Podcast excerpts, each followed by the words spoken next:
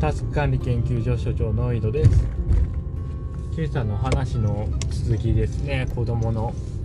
教育に関して。で今朝グッドバイブスで相談したら今の流れに沿った形で自然にやればいいんじゃないかっていう話になったという話をしました。でまあ、これについてもそうだし他についてもそうなんですけどグッドバイブスで相談するとというかその倉園さん佐々木、まあ、特にまあ倉園さんですね。に相談するとあのいやこれはもう完全に憶測なんですけどその今その相談者が恐れているもの不安に思っていることを取り除くことを第一優先で言葉をかけてくれているような気がするんですよ。でこれは私が言ってる意味はどういう意味かというとグッドバイブス的な考えに合致してるかしてないかとかよりも今その人が持っている恐れや不安を取り除く方を優先されているようななんかその感じを受ける。でこれは実際に、えー、グッドバイブスぶっちゃけ相談でもご自身でもその相談しに来た人とのその対話の中でその人に一番適切だと思う言葉をかけるから矛盾しているよだから他の相談者と他の人の相談者の話を続けて聞くとなんか言ってることが矛盾しているような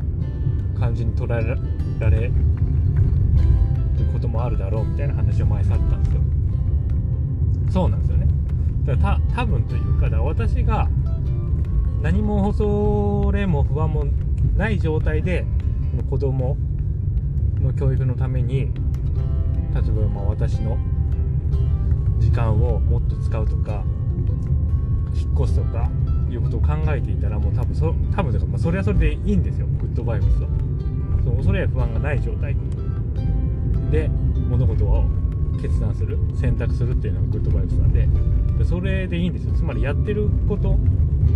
やってることが逆というかその私が倉園さんに相談した時出た行動の選択肢ですよね。その自然に任せるという行動の選択肢が、まあ、当時はありましたと。でその当時の選択肢とは違う選択を今したとしても今この選択をしている私に恐れや不安がなければそれはグッドバイブスの選択なんですよね。選択肢じゃないんですよ。グッドバイブスっていうのは。何をやるかじゃないんですよ。それをその行動をする時にどういう心持ちでいるか。グッドバイブスな心持ちでいるかっていう話なんですよね。だからまあよくわかんないって話になるんでしょうけど自分もなってましたけど。そうなんですよ。だからもう私は今何もその恐れや不安がない状態です。むしろ愛しかないと。自分の子供への愛しかない状態で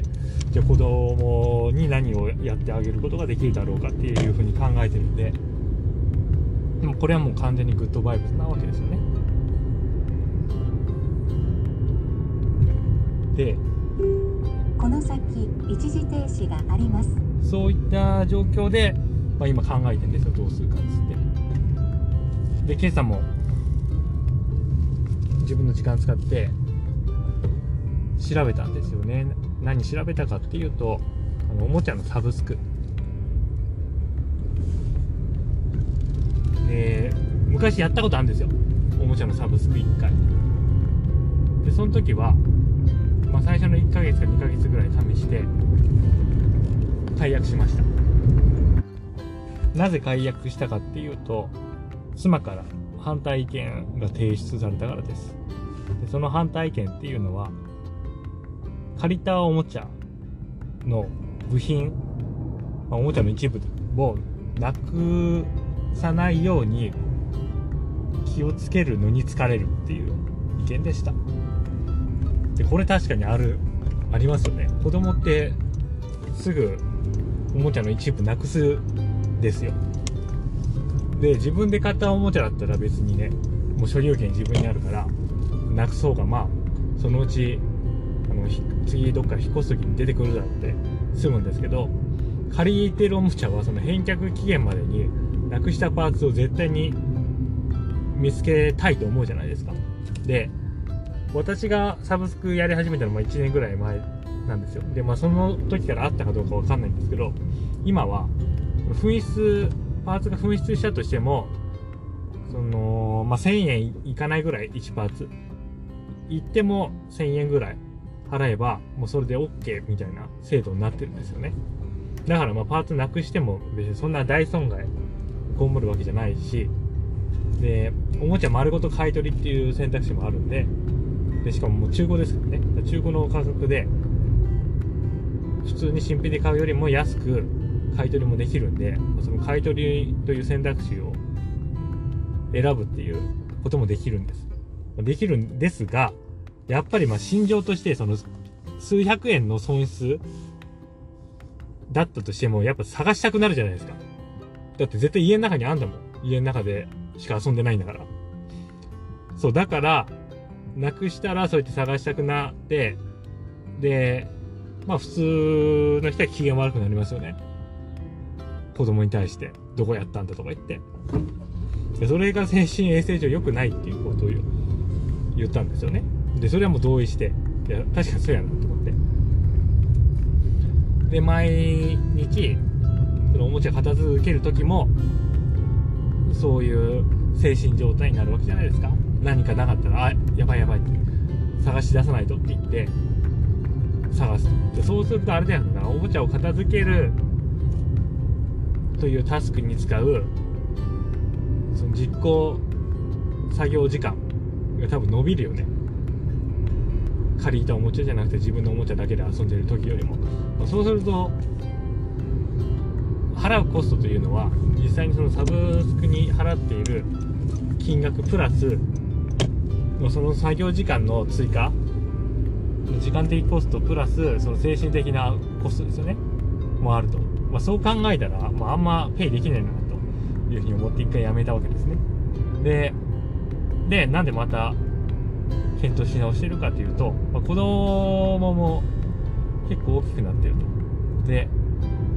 あのチャチャチャっていう多分おもちゃのチャチャチャのチャチャチャだと思うんですけどチャチャチャっていうサブスクが学研の監修を受けてで5歳児限定のコースで飼育のおもちゃを2ヶ月に1回送ってくれると。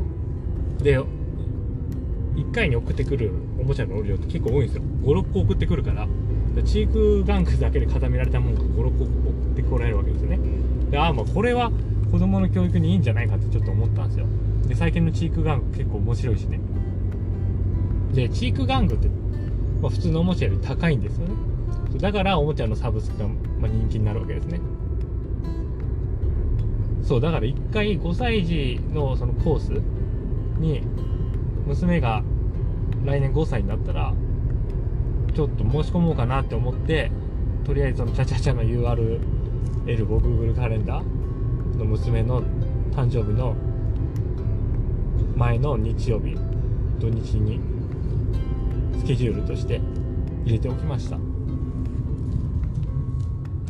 でも下の子はねなくすかんね。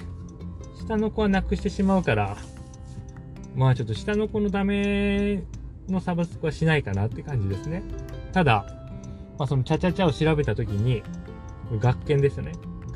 学研なんとかっていうそのおもちゃ飼育系のおもちゃを開発してるサービス会社っていうのかながあってそそこでその飼育系のおもちゃをちゃんと見てその学系のね。でその下の子に合いそうなおもちゃも探し当てられたんでまあ良かったなって感じですね。じゃあそれちょっとクリスマスのプレゼントにしようかなって考えてます。で結局こうなんでだから結局私がそこまでその教育について関心がなかったからこの飼育おもちゃとかの情報がアップデートされてないわけですよ実際私の中で。でそうするとチークおもちゃ良いチークおもちゃに出会う確率も減ってくるという話になってくるんですよね。でそう考えるとやっぱり子どもの教育について意識してるっていうのはまあ重要かなっていうふうに思いますね。まあ子供のそのチーク玩具のサブスクにたどり着いたのはそもそも土日にちょっと子供と遊んでなくはないですよ。室内遊びであの抱っこしていろいろしてるんですけどでもまあもうちょっとその教育的な接し方ができないかなと思ってペーパークラフト、まあ、紙使った工作を土日にしようかなって思ってでググってたんですよねでそしたらまあそのチークのねサブスク、飼育玩具のサブスクの、なんか比較サイトみたいな、比較、まあ、記事か、に当たったんで、まあ、そこでたどり着いたんですよ。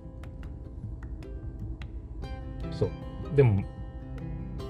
でもそうや。でもその娘のサブスクやの来年だから、とりあえずそのペーパークラフトやろうかなと思います。その手先を動かすとなんか脳にいいとか、いいこと書いてました。まあ、それ本当かどうか知らんけどな。知らんけど、まあでも、私としては、もうちょっと子供と教育的なことに関する、その、接点というか、その、まあ時間か。時間一緒に過ごしたいっていう感じですね。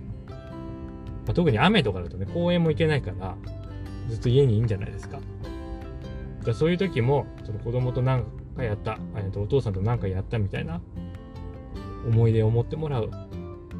ために、ペーパークラフト1個作ろうかなっていうふうに考えてます。絵本も読むと。絵本も仕事から帰ったら絵本を必ず読むということに一応決めてます。まあ今仕事そんな忙しくないですからね。忙しくなって帰るの遅くなったらた話変わってきますけど、まあでも今忙しくない時ぐらいは子供ね子供の子供のためだと信じてますけどね。別に私東大入ってほしいとか全然思ってないんで少なくとも私のためでもねないというふうに今のところ思い込んでます。まあでもそれまあでもそれ言い出したらあれだからね。利己的な遺伝子だからね。もう全部あの私の遺伝子をの存続確率を上げるために利己的な遺伝子が私という体を乗り物にして操っているから何をどう言おうが全て利己的っていう話にはその最終的にはなるんですけどもまあそうは言ってもその私の意識の中では別に自分のためではなく子供のためにやってる。ということにしています。はい。それでは次の収録で